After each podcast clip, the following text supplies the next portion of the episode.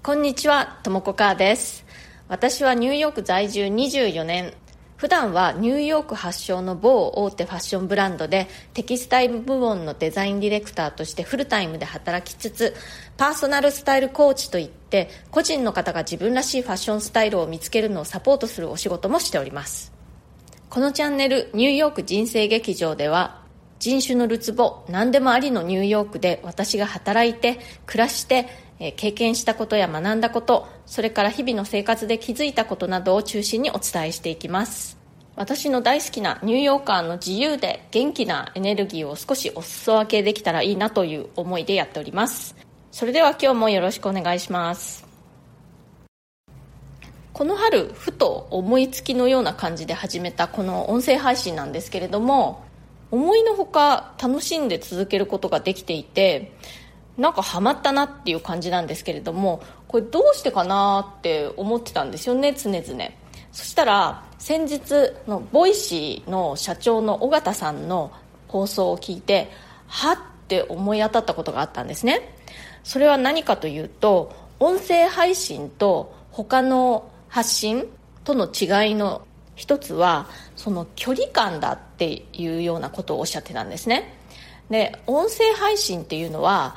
すごく1対1またはまあ話し手が1位だとして1対まあせいぜい数人ぐらいの雰囲気を持つっていういうことをおっしゃってたんですね。テレビみたいに1対多数とかそういう感じではないという意味です。なので話し手と聞き手の距離感が結構ねこう近いというか近く感じると言ってもいいんですけれどもそういうメディアだとおっしゃってたんですよ。それ聞いて私ああなるほどなと思ってそこが私が結構音声配信を気に入ってしまった理由かなって思ったんですね。というのも私あのプロフィールのとこにも書いてますけどねすごく内弁慶なタイプなんですよ。だからこうやってなんかペラペラ喋ってるって思うかもしれませんけれどもこう、ね、家族とかすごく親しい友達相手だと結構喋るんですけれどもそうじゃない場合って結構あんまり喋んないというか静かな感じなんですよ。リアルの集まりでもねあの大人数でのパーティーとかよりももう数人とか1対1のディナーとかそういうこじんまりした集まりが好きなんですね。その方がリラックスして楽しめるという感じなんです。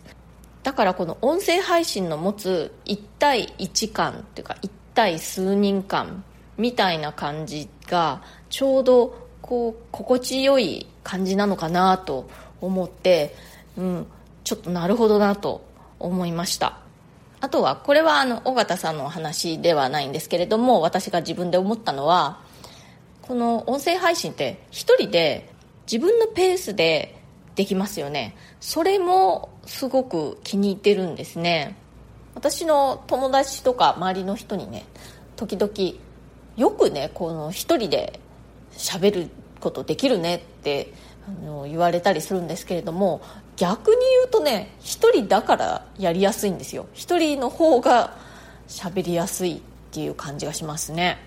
うーんってちょっと言葉に詰まっちゃったら一旦止めてちょっとだけ考えてまた話し始めればいいし完全に自分のペースでできるからそこが気に入っていますね。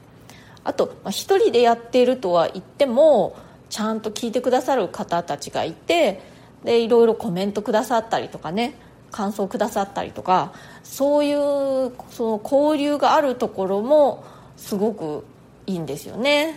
うん、音声配信は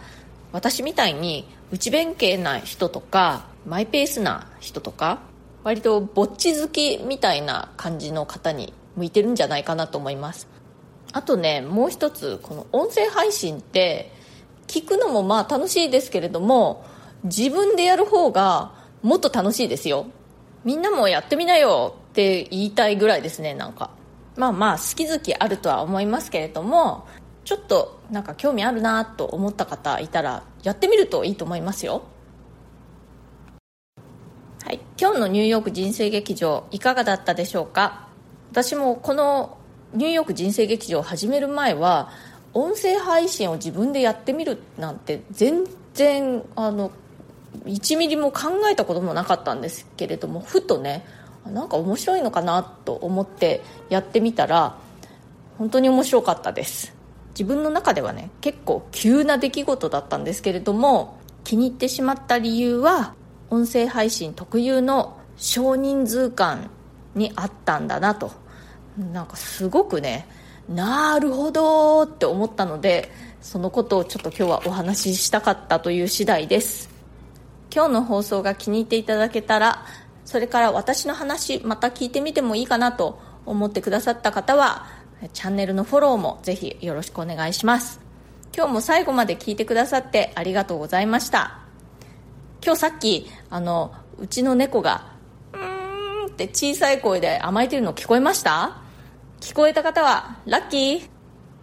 それではまた次回。ともこかーでした。